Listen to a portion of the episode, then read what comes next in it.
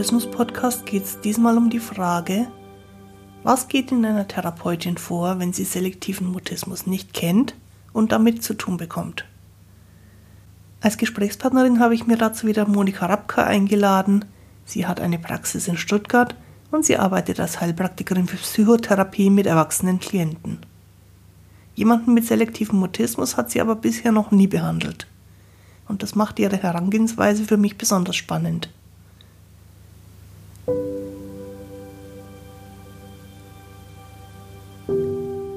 Bin Christine Winter und ich hatte selektiven Mutismus, bis ich Mitte 30 war. Heute unterstütze ich Erwachsene, die ihre Sprechblockaden hinter sich lassen wollen, sowie Familienangehörige und professionelle Helfer beim Mutismus verstehen. Mutismus bedeutet, dass Kommunikation nicht geht, obwohl du eigentlich schon sprechen kannst, aber je mehr du es willst, desto weniger geht es. Mutismus ist das medizinische Wort für psychisch bedingte Sprechblockaden.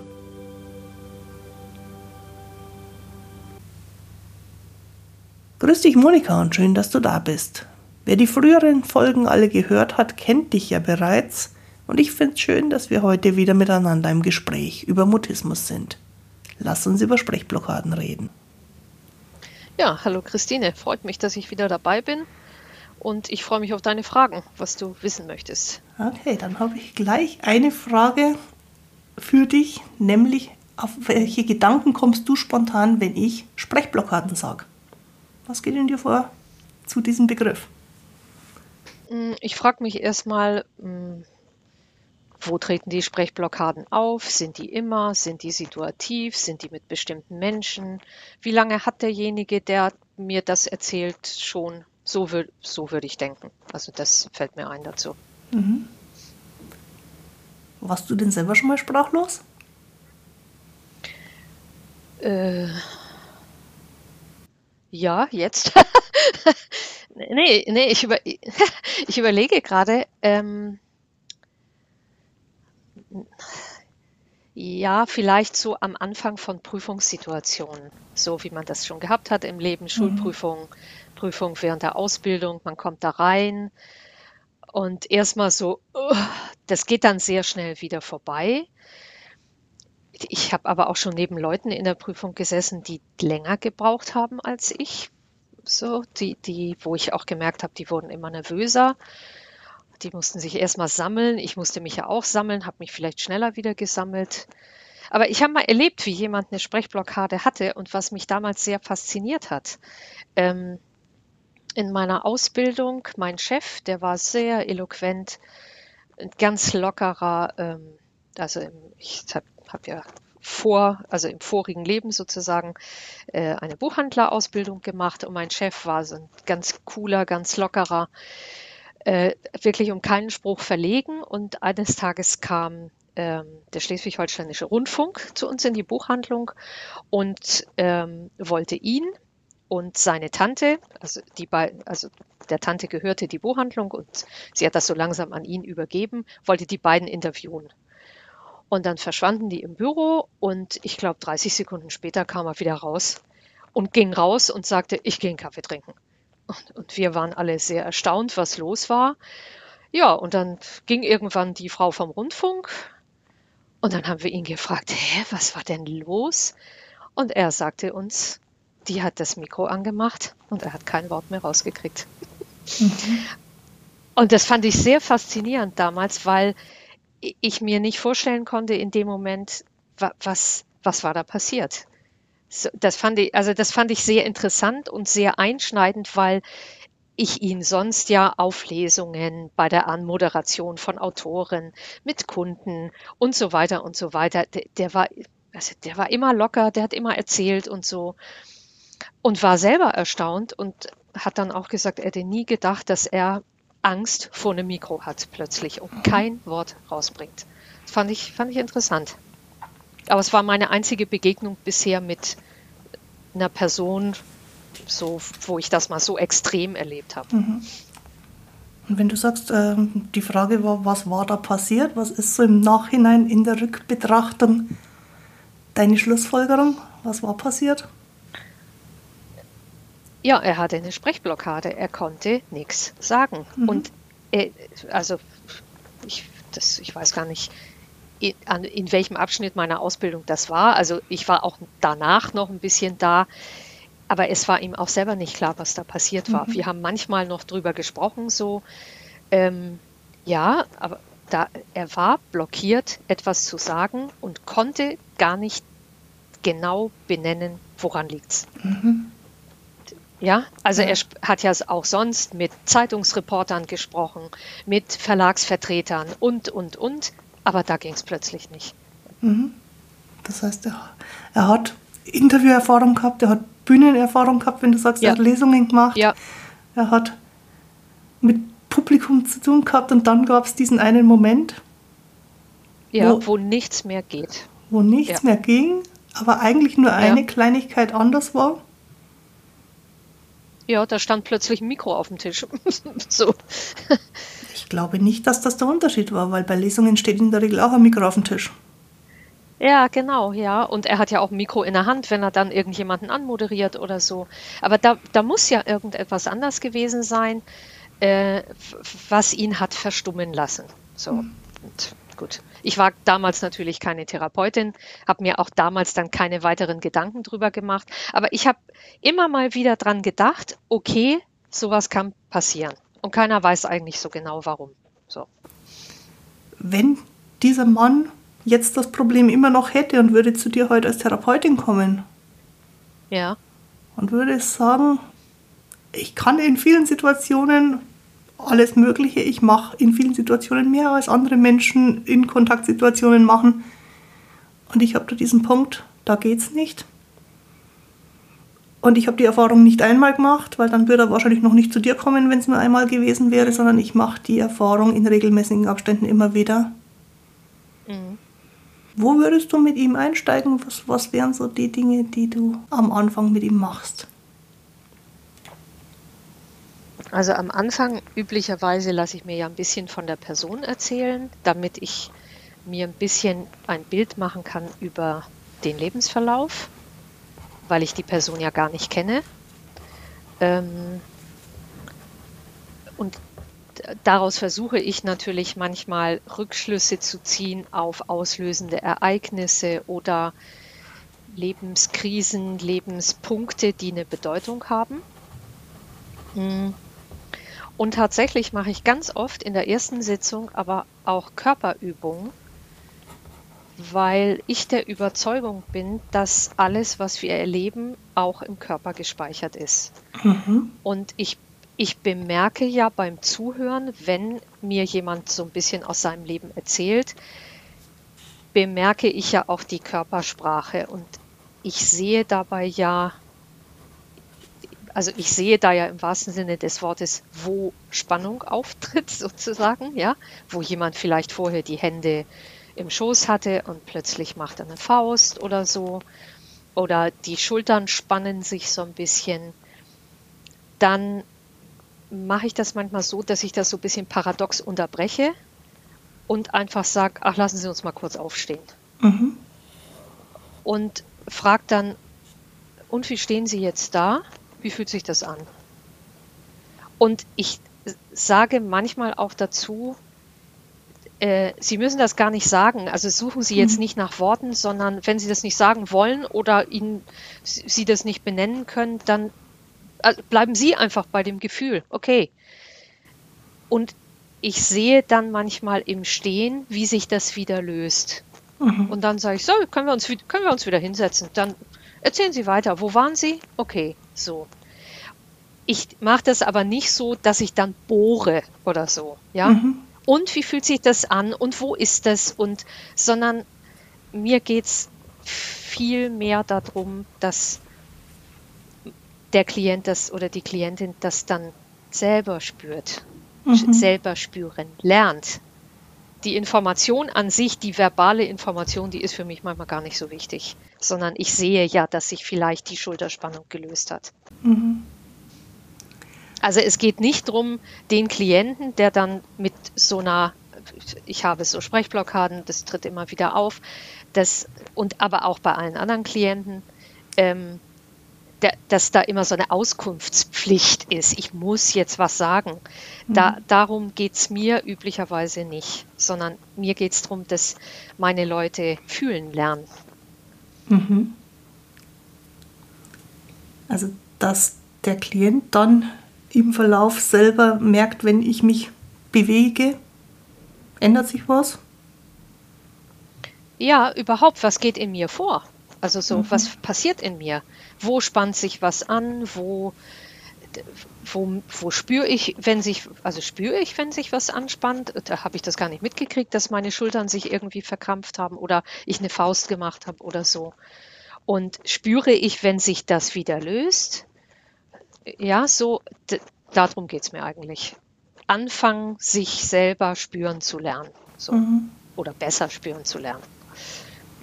Jetzt könnte es dir passieren, wenn unser fiktiver Klient mit den Sprechblockaden tatsächlich Mutismus hätte, dass du bei dem gar nicht so sehr Anspannungen oder Bewegungen wahrnehmen kannst, sondern dass der immer flacher, unauffälliger und körpersprachlich sprachloser wird. Und im Endeffekt irgendwann an den Punkt kommst, wo du feststellst, ich kann ihn gar nicht mehr richtig wahrnehmen. Ich weiß nicht, ob dir das schon mal passiert ist, dass ein Mensch in Kontakt irgendwie wegrutscht und der ja. Körper ist noch da, ja. aber der Mensch nicht. Ja. ja, das passiert nicht nur bei Menschen mit Mutismus. Das ist mir bewusst, aber die haben ziemlich viel Erfahrung damit. Ja, und ich weiß, dass es viele andere Probleme gibt, wo dieses Phänomen genauso auftritt. Es ist einfach eine Reaktion mhm. des Körpers mhm. oder der Psyche, können wir jetzt drüber streiten, aber mhm. jedenfalls dessen, was uns am Leben hält, ähm, ja. was uns da so aus uns rausholt. Und wie gesagt, mhm. mhm. wenn ich es beobachte, dann kommt es mir oft so vor, als ob es da diesen Moment gibt, wo plötzlich keiner mehr da ist. Mhm. Und das kann dir ja jetzt in der Sitzung mit jemandem, der die Erfahrung hat, auch jederzeit passieren. Mhm. Was sind denn das deine Punkte, wahlweise bevor es passiert oder wenn du merkst, jetzt passiert es, äh, wo du dann was ah. unternimmst? Ja, ich kenne diese Zustände ja sozusagen von Traumapatienten. Mhm. Und das, da gibt es verschiedene Möglichkeiten, damit umzugehen. Ähm, ich hoffe, ich bemerke das immer, bevor der völlig wegrutscht. Also das hoffe ich einfach, aber das kann mhm. auch passieren, dass das auch, dass ich das mal nicht merke. Ähm, es gibt die Möglichkeit, das nicht anzusprechen. Das halte ich persönlich für nicht so besonders gut. Mhm. Ich mache gute Erfahrungen damit, das anzusprechen, dass ich das spüre und gerne auch die Frage anschließe, die aber gar nicht beantwortet werden muss, was derjenige vielleicht braucht. Mhm. Also ich steige erstmal aus dem normalen, sage ich mal, therapeutischen Gesprächsfluss aus ja. und, und sage, dass, ich, dass mir was aufgefallen ist gerade. Und stelle die Frage, ist es richtig, dass ich wahrnehme, da ist jetzt irgendwas gar nicht mehr gut? Mhm. Und schließe daran oft die Frage an, können Sie sagen, was Sie gerade brauchen oder geht es nicht? Mhm. Wenn das nicht geht, ist das völlig okay. Mhm. Können die dann verbal antworten? Manchmal ja, manchmal kommt nur ein Kopfschütteln oder Nicken oder so. Ich frage dann auch, soll ich weiterreden? So. Ähm, ich biete auch an, die, die Stunde zu unterbrechen oder auch abzubrechen. Ja. So, ja, weil es geht ja nicht darum, dass ich meine 50 Minuten abreißen will, sondern es geht ja darum, was in dem Klienten gerade los ist. Mhm. So, ja. Und bei Traumapatienten kommt es drauf an. Manche können dann was sagen, manche weinen. Das ist das, und das ist super, ja, weil sich gerade, da löst sich ein Druck einfach. Mhm. Und dann ist es erstmal gut, dann geht der Druck raus. So funktioniert halt der Körper. Ähm, und dann kann man weitersehen. Wenn die Sitzung weitergeht, wenn derjenige nicht die Sitzung verlassen möchte? Was ist so dein Eindruck? Wie lange dauert es, bis der wieder da ist? Also ich glaube, das längste, was ich hatte, waren 20 Minuten. Mhm. So. Was, was okay ist. Ähm, was ich immer sage, wenn ich merke, das dauert jetzt ein bisschen länger, wobei ein bisschen länger in Anführungszeichen die, je Person verschieden sein kann, äh, sage ich meistens immer, ähm, das ist in Ordnung, mhm. ich bin da und dann sitzen wir hier jetzt beide und atmen. Gut. Und das, ja, und es dauert so lange, wie es dauert. Also wie gesagt, das längste waren, glaube ich, 20 Minuten und das empfand ich als völlig okay. Mhm. Ich glaube, das macht einen ganz großen Unterschied, wenn man für sich selber geklärt hat, dass sowas passieren kann. Mhm. Und dass der Klient das ja kennt, besser als der Therapeut. Und ja. dass es deswegen okay ist, dass das auch in der Sitzung da ist. Ja, klar, das ist auch okay. Denn äh, ich, ich glaube gar nicht so sehr, dass, also das, ich kann mir vorstellen, dass das die Angst von Klienten ist. Mhm. Oh Scheiße, ich muss da jetzt was sagen. Der will ja was von mir wissen und so. Der, die Angst ist völlig verständlich, weil man geht da hin und der Therapeut will irgendwas von einem wissen, also muss ich reden. Ähm, das Problem ist aber auch, glaube ich, auf Seiten der Behandler, denn das, was ich aus meinen Workshops mit angehenden Therapeuten sagen kann, was alle ganz schlecht aushalten können, ist Schweigen. Mhm. ja, das ist auch die Angst auf der Seite der Therapeuten. Aber was soll ich sagen? Ich finde das okay. Ja. Naja, es gibt zwei Formen von Schweigen. Es gibt das hilflose Schweigen, wo beide das Gefühl haben, wenn es noch eine Sekunde weitergeht, es wird immer, immer, immer schlimmer. Und es gibt das unterstützende Schweigen, wo man das Gefühl hat, wir sind so beieinander, ob wir jetzt was sagen oder nichts sagen, ist total egal, weil wir sind uns nah. Und dann ist Schweigen tatsächlich was sehr Angenehmes. Und ich glaube, die meisten Menschen haben mehr Erfahrung mit dem hilflosen Schweigen und deswegen auch Angst davor. Und haben wenig Erfahrung mit, wie mache ich eigentlich Beziehung, während ansonsten nichts passiert. Mhm. Und das ist was, was man in Therapie natürlich gut erkennen kann, lernen kann, dass es das auch gibt. Und das braucht der Gegenüber, dass das gut kann. Deswegen kann ich verstehen, dass jemand, der eh noch unsicher ist, was Therapie als Therapeut überhaupt bedeutet, ja. da sehr unsicher ist. Und dann unter Umständen auch mehr mit sich selber beschäftigt ist als mit dem Klienten und dann fallen tatsächlich auch Therapeuten relativ leicht in die Hilflosigkeit. Ja, klar. Das ist dann der Punkt, ähm, wo ich sage, da, da macht Sitzung tatsächlich wenig Sinn, weil wenn beide gleichzeitig hilflos sind, wird an dem ja, Tag tatsächlich nichts mehr passieren. Also jedenfalls nee. nichts Positives. Nee, das ist richtig. Da, ich glaube, da mache ich mal einen ganz kurzen Exkurs. Unterschied zwischen therapeutischen Gesprächen und Gesprächen unter Laien, sage ich jetzt mal. Ähm, es gibt ja diesen lustigen Therapeutensitz, wenn man gefragt wird, was, du kriegst Geld dafür, dass du dich mit Leuten unterhältst, dann sage ich immer, ja, tatsächlich, aber das ist was ganz anderes, als sich ein Laie unter einem Gespräch vorstellt. Mhm. Und so ist es ja tatsächlich. Ähm, das ist genau richtig, was du sagst. Es ist ein Schweigen, wo man beieinander ist. Also ich baue, auch wenn ich nichts sage, zu dem Klienten eine Verbindung auf. So, ich räume ihm Raum ein. Ja, mhm. so. Und so sind Laiengespräche eben überhaupt gar nicht. Mhm. Und natürlich, wenn man nicht Klient ist und vielleicht auch noch nie in der Psychotherapie war, dann hat man keine Vorstellung davon, dass die Gespräche völlig anders sind. So, ja, also das als kleiner Exkurs. Ähm, und natürlich, wir sind alle Menschen, natürlich gelingt das auch Therapeuten und auch mir mal besser, mal schlechter, aber ich hoffe überwiegend besser als einem Laien.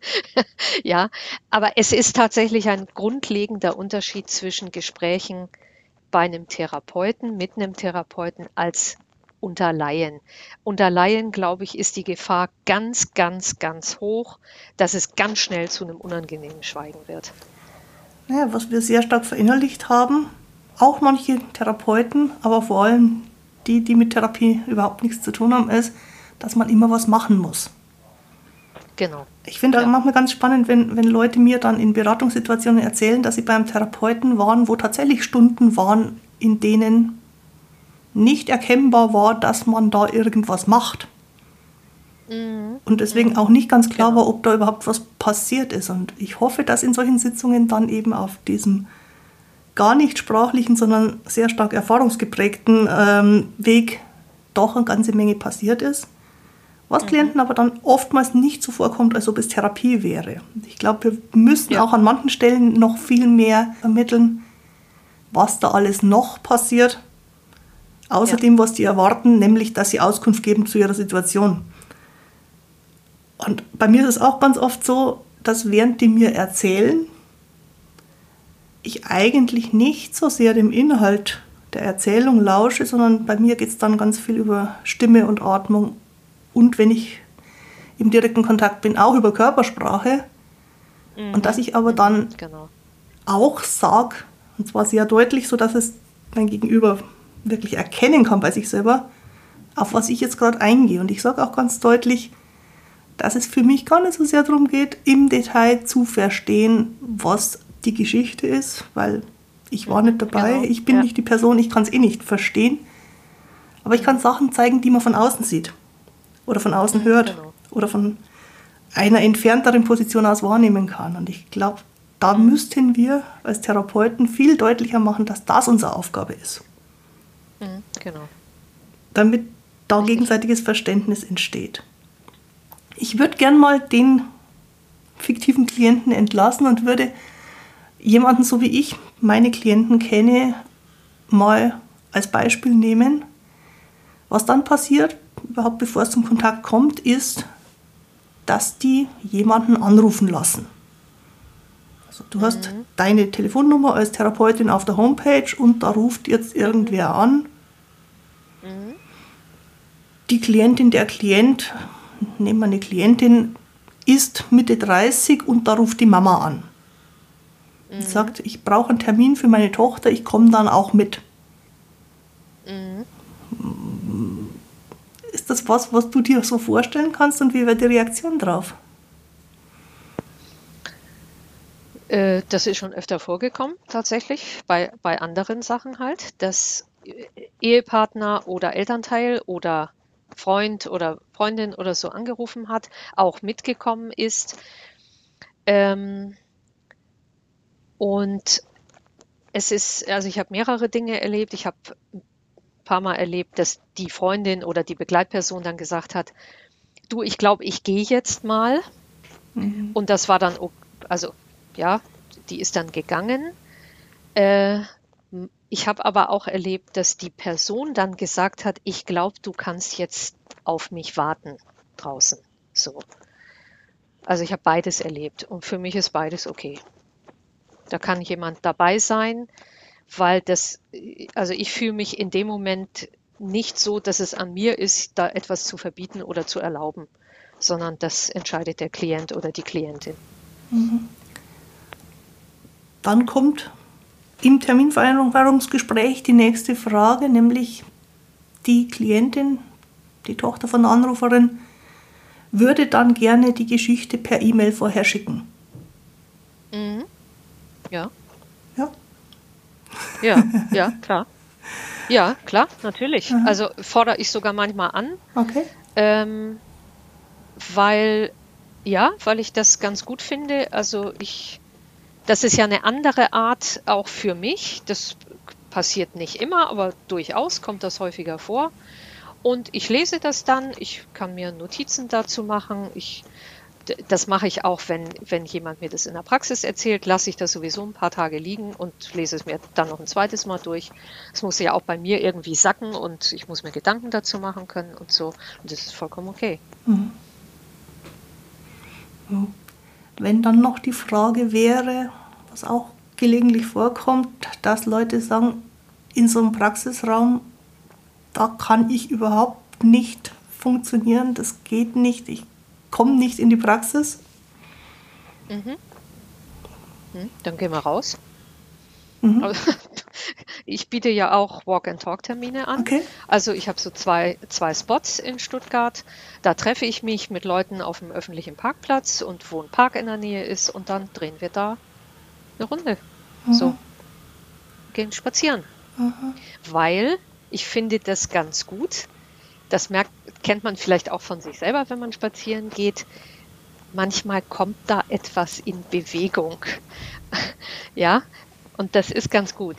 Man Mhm. läuft so nebeneinander her und sagt, wenn man was sagen will. Und ansonsten kommt man in so ein Laufen, so ein Fluss, so ein bisschen. Und dann machen wir das da. Das hat aus meiner Sicht zwei Vorteile. Das eine ist tatsächlich, durch die Bewegung fällt man nicht so leicht in eine Starre. Das, was wir vorhin gesagt haben, dieses plötzlich ist die Person Ja. nicht mehr da, ist, glaube ich, wenn zwei sich miteinander durch den Park bewegen, fast ausgeschlossen. Da müsste schon was gravierend Schlimmes passieren in diesem Park. Ja. Und das andere, was ich auch bei mir selber beobachtet habe, in solchen Gesprächen, wo man nebeneinander herläuft, ist, ich kann wesentlich freier denken, freier reden, weil ich die Person nicht anschaue. Ich Ja, schaue ins genau. Grüne und das ist eine völlig andere Situation. Und deswegen finde ich es Mhm. immer gut und wertvoll, wenn man sagen kann, wir haben auch die Möglichkeit, mal rauszugehen. Wir haben Ja, auch die Möglichkeit, absolut. mal ungewöhnliche Sachen zu machen. Ja, immer dann, wenn das mehr hilft als das klassische, wir sitzen uns gegenüber und quatschen miteinander. mm, genau. Ähm, was dann in der Praxissituation passieren kann, ist, dass jemand tatsächlich zu dir kommt, begleitet von der Begleitperson. Die Begleitperson geht dann auch raus und dann sitzt da jemand und spricht nicht. Und wirkt, so wie wir es vorhin schon gesagt haben, extrem verschlossen. Was wäre denn dein Ansatzpunkt, um die Situation zu lösen, ist jetzt das falsche Wort, um mit der Situation umzugehen?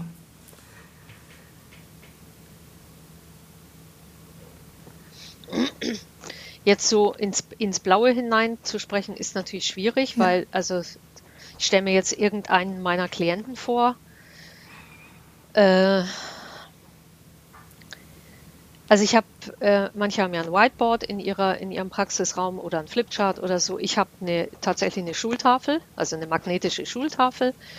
Und ähm, ich biete auch gerne an, wenn also die Person, die da sitzt, darf gerne, also ich habe auch Papier und Stifte, darf tun, was sie braucht, Mhm.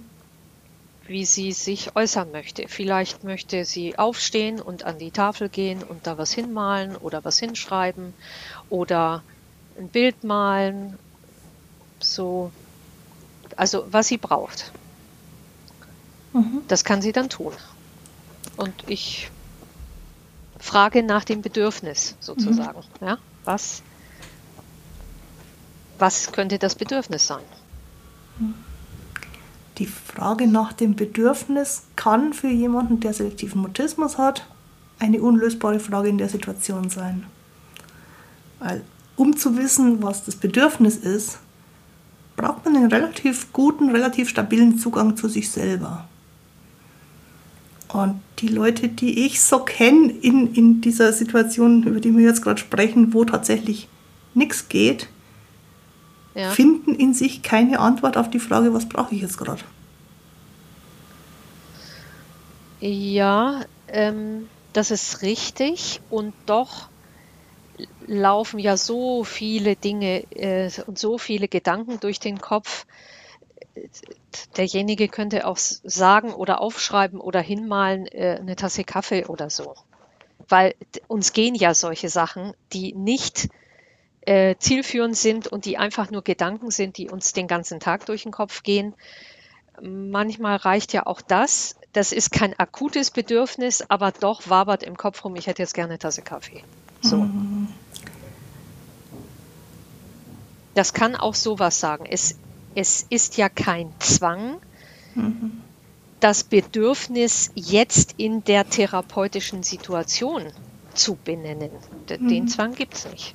Mhm. Ja.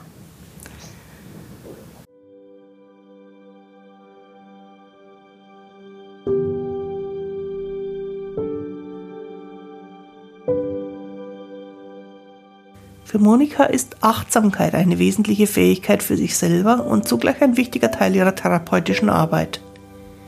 Die Therapiemethode ACT, geschrieben als Abkürzung mit dem Buchstaben ACT und ausgeschrieben Acceptance and Commitment Therapy, hat Achtsamkeit als tragende Säule der Methode. Wir haben uns darüber nach diesem Gespräch noch recht ausführlich unterhalten, und daraus ist wieder eine Zusatzfolge entstanden, die du als Podcast-Unterstützer anhören kannst. Schon für den Gegenwert von einem doppelten Espresso kannst du mir Motivation spenden und den Podcast unterstützen und als Dankeschön bekommst du immer wieder zusätzliche Beiträge von meinen Gesprächspartnerinnen.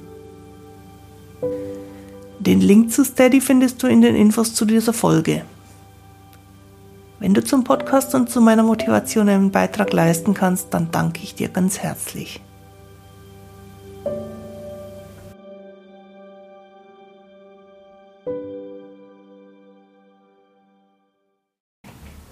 Gibt es bei dir so eine Art von Behandlungsplan, wo irgendwie vordefiniert oder am Anfang festgelegt ist, wie das dann ablaufen soll, wie lange es dauern soll, ähm, was der Reihe noch passieren soll? Oh, es gibt, sage ich mal, ein lockeres Schema für die Akzeptanz- und Commitment-Therapie. Äh, ich halte aber nicht so viel davon, sich sklavisch an solche Sachen zu halten. Denn ganz ehrlich, äh, das ist, das steht in den Büchern, aber ich glaube, viele, viele Kollegen und Kolleginnen machen sich nicht klar, dass unsere Klienten ja auch alle arbeiten äh, und auch ein Leben haben und man die kommen kaputt manchmal von einem langen Arbeitstag abends zu uns in die Therapiestunden und dann mit dem Plan in der Hand dazustehen und zu sagen, so, aber heute, heute ist das und das dran. Punkt 11. Ja, das müssen wir heute machen, das halte ich für Quatsch. Mhm. aber es gibt ein lockeres Schema, ja, es gibt ein lockeres Schema, ähm, also kennenlernen, Punkte raussammeln, priorisieren, womit fangen wir an, von diesen Punkten, die wir gesammelt haben, äh, langsam vorarbeiten. So, das gibt es schon, ja. Aber äh, der, der muss jetzt nicht runtergearbeitet werden wie eine Strichliste, so wie eine To-Do-Liste. So, das müssen wir in dieser Stunde machen. Mhm. Das gibt es nicht.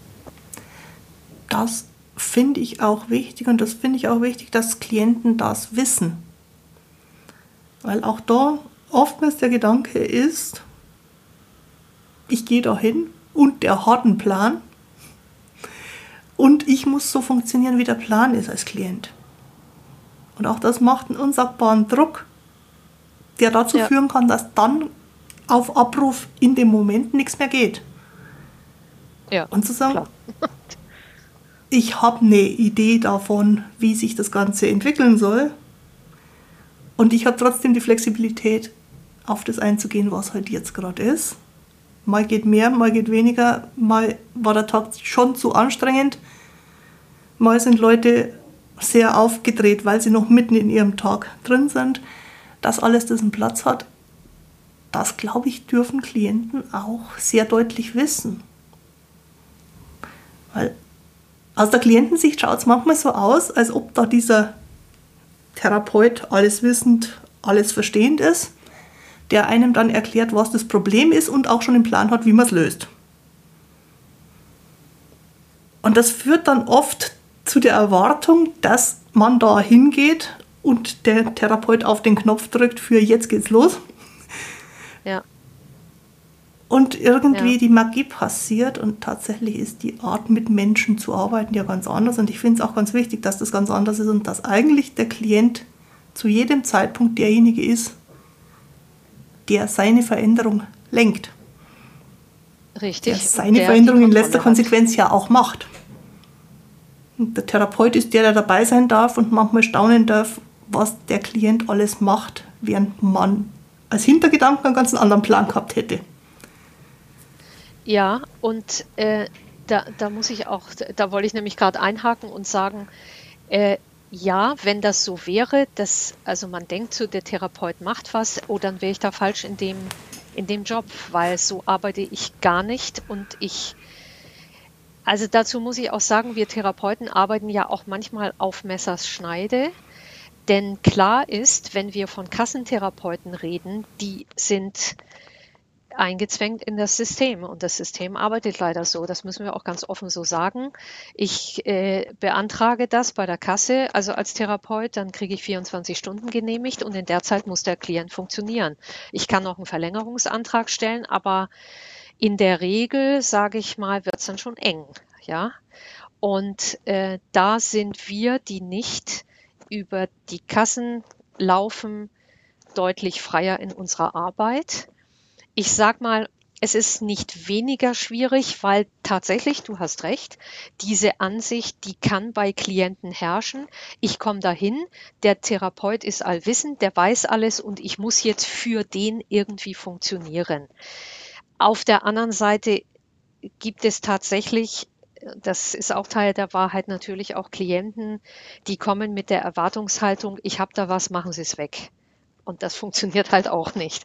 Ich, ich kann gar nichts wegmachen, denn ich habe das Problem nicht, sondern ich sehe meine Aufgabe eher als Begleiterin und als Impulsgeberin und als Raumschafferin. Also ich schaffe einen Raum, auch durch Zuhören und ich gebe durch Fragen oder was auch immer Impulse in das System des Klienten oder der Klientin hinein, in sein Lebenssystem sozusagen, und stoße damit vielleicht Veränderungen an. Und ich höre zu, ich bin dabei, ich schaue mir das an, ich freue mich mit, wenn was passiert. Mhm. Und das, das sehe ich als meine Aufgabe, aber nicht als Allwissende, die die Lösung schon auf dem Zettelchen hat. Der Wert von dieser Arbeit steckt für mich ganz oft vor allem darin, von außen zu erkennen, dass die Lösung bereits da ist. Was derjenige, der sein Problem seit Jahrzehnten hat und bestens kennt, von sich innen nicht sehen kann, weil der Blick bei einem selber immer auf das ist, was nicht geht. Und therapeutische Arbeit ist manchmal einfach nur feststellen, was das andere ist, was der Klient selber gerade nicht sehen kann.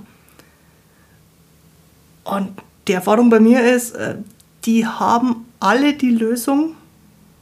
Manchmal müssen wir länger suchen, manchmal brauchen wir ein paar Ansätze, um das Passende zu finden.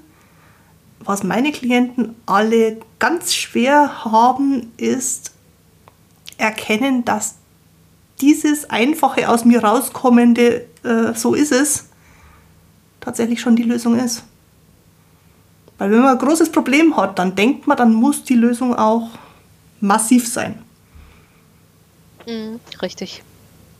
Und tatsächlich schleicht sich die manchmal so nach vorne und sagt, ich habe die ganze Zeit gewartet, da bin ich neben mich.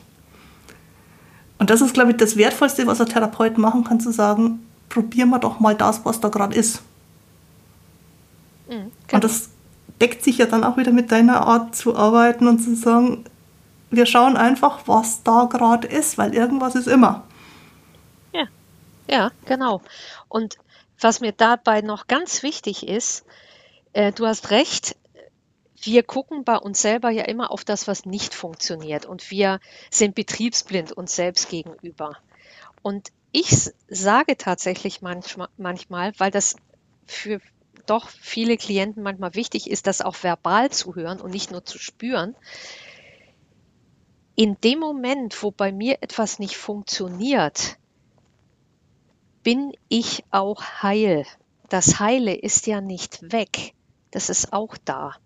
Ja, und das Bewusstsein zu schaffen ähm, und da das wieder zu sehen, das ist also das sichtbar zu machen, das ist vielleicht auch Aufgabe von uns Therapeuten zu sagen, in dem Moment, wo bei dir irgendwas nicht klappt, in dem gleichen Moment bist du an einer anderen Stelle, aber auch vollkommen heil. Und das ist auch immer da. Du bist nicht defizitär, du bist auch heil. Und eine Sache funktioniert halt gerade nicht. Okay, gerade nicht. Das heißt aber nicht, dass sie nie mehr funktioniert, niemals funktionieren wird und du deswegen ein Versager bist oder so. Ja, das ist der, die schlimmste Selbstabwertung. Ich bin nicht gut genug. So die, die 90 Prozent aller Klienten haben oder 99 Prozent aller Klienten haben. Und mir ist es ganz, ganz wichtig, immer, immer herauszustellen, du bist auch heil. Mhm. Ja. Und das ist manchmal, wenn man sich sehr lang mit seinem Problem beschäftigt hat, eine Idee, die schwer fassbar ist. Also ja, genau. Die Erkenntnis, ja. dass eigentlich alles funktioniert, bis auf das, warum man zur Therapie geht, ist gar nicht so leicht zu verarbeiten. Also das, da, da sind wir eigentlich schon mitten im Veränderungsprozess, weil diese Form der Veränderung von hoppla, wenn das Problem nicht da ist, bin ich immer noch da und dann sehe ich plötzlich ganz andere Dinge. Das macht extrem viel mit Menschen. Und wenn du sagst, äh, 99% der Klienten, ich würde sagen 99% der Menschen haben an dem Punkt ein Problem. Ja, richtig. Irgendwas, ja. worauf man sich fokussiert, hat jeder. Und man, ja. man tut ja dann gern so, als ob das zum Leben einfach dazugehört. Dass man so ja. dieses eine hat, was nicht funktioniert. Und aber fällt immer hinten runter, dass alles andere funktioniert. Ich bewundere oft Leute für Sachen, die die machen. Denke mir, wow, was für eine großartige Geschichte, was für ein großartiger Mensch, was für großartige Leistungen. Und der sagt aber, damals in der dritten Klasse beim Gedicht aufsagen, das hat nicht funktioniert und ich gehe davon aus, dass das jederzeit wieder passieren könnte. Mhm. Und ich sage, ja, das kann sein. Und wie oft ist Gedichtaufsagen jetzt noch Thema im Leben? Mhm, genau. Das ist tatsächlich schwierig dann zu akzeptieren, ich muss das ja gar nicht, was da nicht geht, wenn es solche isolierten Themen sind. Ja, Wenn Sprechen mit Menschen im Ganzen nicht geht, sind wir aber an einem anderen Punkt. Äh, da finde ich, das müsste dann auf lange Sicht schon besser gehen. Und ja. auch da ist es manchmal erstaunlich, wenn ich mir dann erzählen lasse, was so im Leben außenrum passiert, an wie vielen Stellen es eigentlich auch da schon gut läuft. Und das ist, glaube ich, so der, der Blick, der eigentlich beim Problemlösen als einziger Blick hilft. Das Problem weiterhin anzuschauen, bringt ja nichts. Ich finde das auch einen falschen Therapieansatz, sich um das Problem zu kümmern und den Blick beständig auf das, also auf das Problem zu richten, anstatt über das zu reden, was beim Klienten funktioniert. Und es funktioniert bei jedem ganz, ganz viel. Das sind tolle Menschen, die kommen. Mhm. Wirklich toll. Und das sage ich, also das ist gar nicht kokettiert zu mir kommen tolle Menschen, wirklich. Und ich liebe die Arbeit mit diesen tollen Menschen, äh, die ganz viel können und eine Sache funktioniert nicht. Mhm. Okay. Mhm. Aber ganz viel funktioniert. Und es macht viel mehr Sinn, auf das zu gucken, was funktioniert, als das, was nicht funktioniert. Ja. Wir haben vorhin kurz angerissen, dass bei dir Therapie ist, jemand kommt und bezahlt selber dafür, was ja. Freiheiten ermöglicht, die tatsächlich im Kassensystem so nicht vorgesehen sind. Richtig. Wenn, wenn jemand sich überlegt, ob das was für ihn wäre, was ist denn aus deiner Sicht wichtig, um zu entscheiden, ob es ein Kassentherapeut sein soll oder ob man als Selbstzahler zum Therapeuten geht? Ähm, also wichtig ist, glaube ich, oder das erscheint mir wichtig aus Sicht eines Klienten, ich bin nicht an die 50 Minuten gebunden. Mhm. Ich mache so lange, also ich mache maximal 90 Minuten, sage ich mal so, weil aus meiner Erfahrung, dann ist auch gut. Also das ist ja auch manchmal anstrengend. anstrengend ja. Und ja, und es ist für beide anstrengend, weil ich höre mit all meinen Sinnen zu und nach 90 Minuten bin ich auch platt sozusagen. Aber ich bin nicht an die 50 Minuten gebunden. Ich mhm. mache so lange mal 50, mal 60, mal 70, mal volle 90 Minuten, vielleicht sogar mal 110 Minuten, wenn man gerade an dem Punkt ist, oh, das möchte ich noch sagen und ich spüre die Begeisterung dahinter, dann lasse ich das laufen. So. Also ich, ich bin nicht getaktet, oh, oh, jetzt müssen wir aber gehen, in zehn Minuten kommt der nächste. Das gibt es bei mir nicht, sondern wir arbeiten so lange, wie, wie das gut ist, sagen wir mal so. Ja, so lange, wie es gut ist. Mhm. Und auch was die Stundenanzahl angeht, da bin ich ja auch nicht an die 24 Stunden gebunden. Also ich habe Leute, die kommen achtmal, die kommen zehnmal oder die kommen ja. So. Auch da gibt es keine Vorgaben oder keine Zwänge oder irgendwie so, ja, es kostet mein eigenes Geld. Aber dafür glaube ich, bei uns Nicht-Kassentherapeuten bekommt der Klient und die Klientin einfach viel, viel mehr, weil wir nicht gezwungen sind, jede Intervention zu dokumentieren, was wir getan haben, um es gegen einer, gegenüber einer Kasse Ah, das wird aber jetzt nicht bezahlt. Das gibt's halt bei uns nicht. Wenn ich denke, für jemanden könnte jetzt gerade EMDR gut sein, dann mache ich EMDR. Mhm. Ja, und ein Kassentherapeut muss sich für diese Dinge dann immer rechtfertigen. Das ist vielleicht auch noch etwas, was man berücksichtigen muss. Ich weiß nicht, ob es bei dir Wartezeiten gibt und wie lang die sind. Nee, gibt es in der Regel nicht. Wartezeiten sind aber in der gesetzlichen Krankenversicherung inzwischen etwas völlig Normales und man kann sich da viele Monate ohne Therapie einstellen. Und das finde ich auch macht die Arbeit von Leuten, die nicht mit der Krankenkasse abrechnen, deutlich wertvoller, weil wir sind halt einfach da, wenn man uns braucht. Ja. Und auch wieder weg, wenn man uns nicht mehr braucht. Und das ist, glaube ich, eine Flexibilität, die gibt es so ja. im gesetzlichen System nicht. Nee, die gibt es nicht. Da, also da sind wir deutlich flexibler und können da einfach entspannter, vielleicht ein bisschen entspannter arbeiten, ja. tatsächlich. Ja. ja. Ich danke dir herzlich für unser Gespräch. Ja, hat mich gefreut. Und wir zwei werden jetzt hinter den Kulissen noch ein wenig weiter plaudern und eine Zusatzfolge für die Podcast-Unterstützer auf Steady aufzeichnen. Da wird es dann um die Achtsamkeit als Haltung in der Therapie und als Fähigkeit für den Alltag gehen. Und wir sprechen über die Acceptance and Commitment Therapy, abgekürzt ACT, in der Achtsamkeit eine wesentliche Rolle spielt.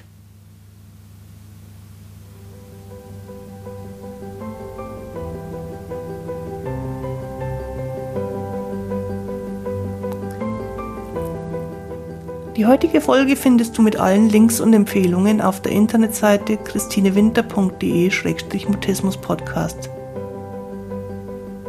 Und wenn du Podcast-Unterstützer wirst, dann kannst du für den Gegenwert von einem doppelten Espresso auf Steady die Zusatzfolge mit Monika abrufen und gleichzeitig eine wertvolle Motivationsquelle für noch mehr Podcast-Gespräche werden. Den Link zu Steady findest du in den Infos zu dieser Folge. Jetzt wünsche ich dir eine gute Zeit. Bis zum Wiederhören. Tu dir gut. Deine Christine Winter.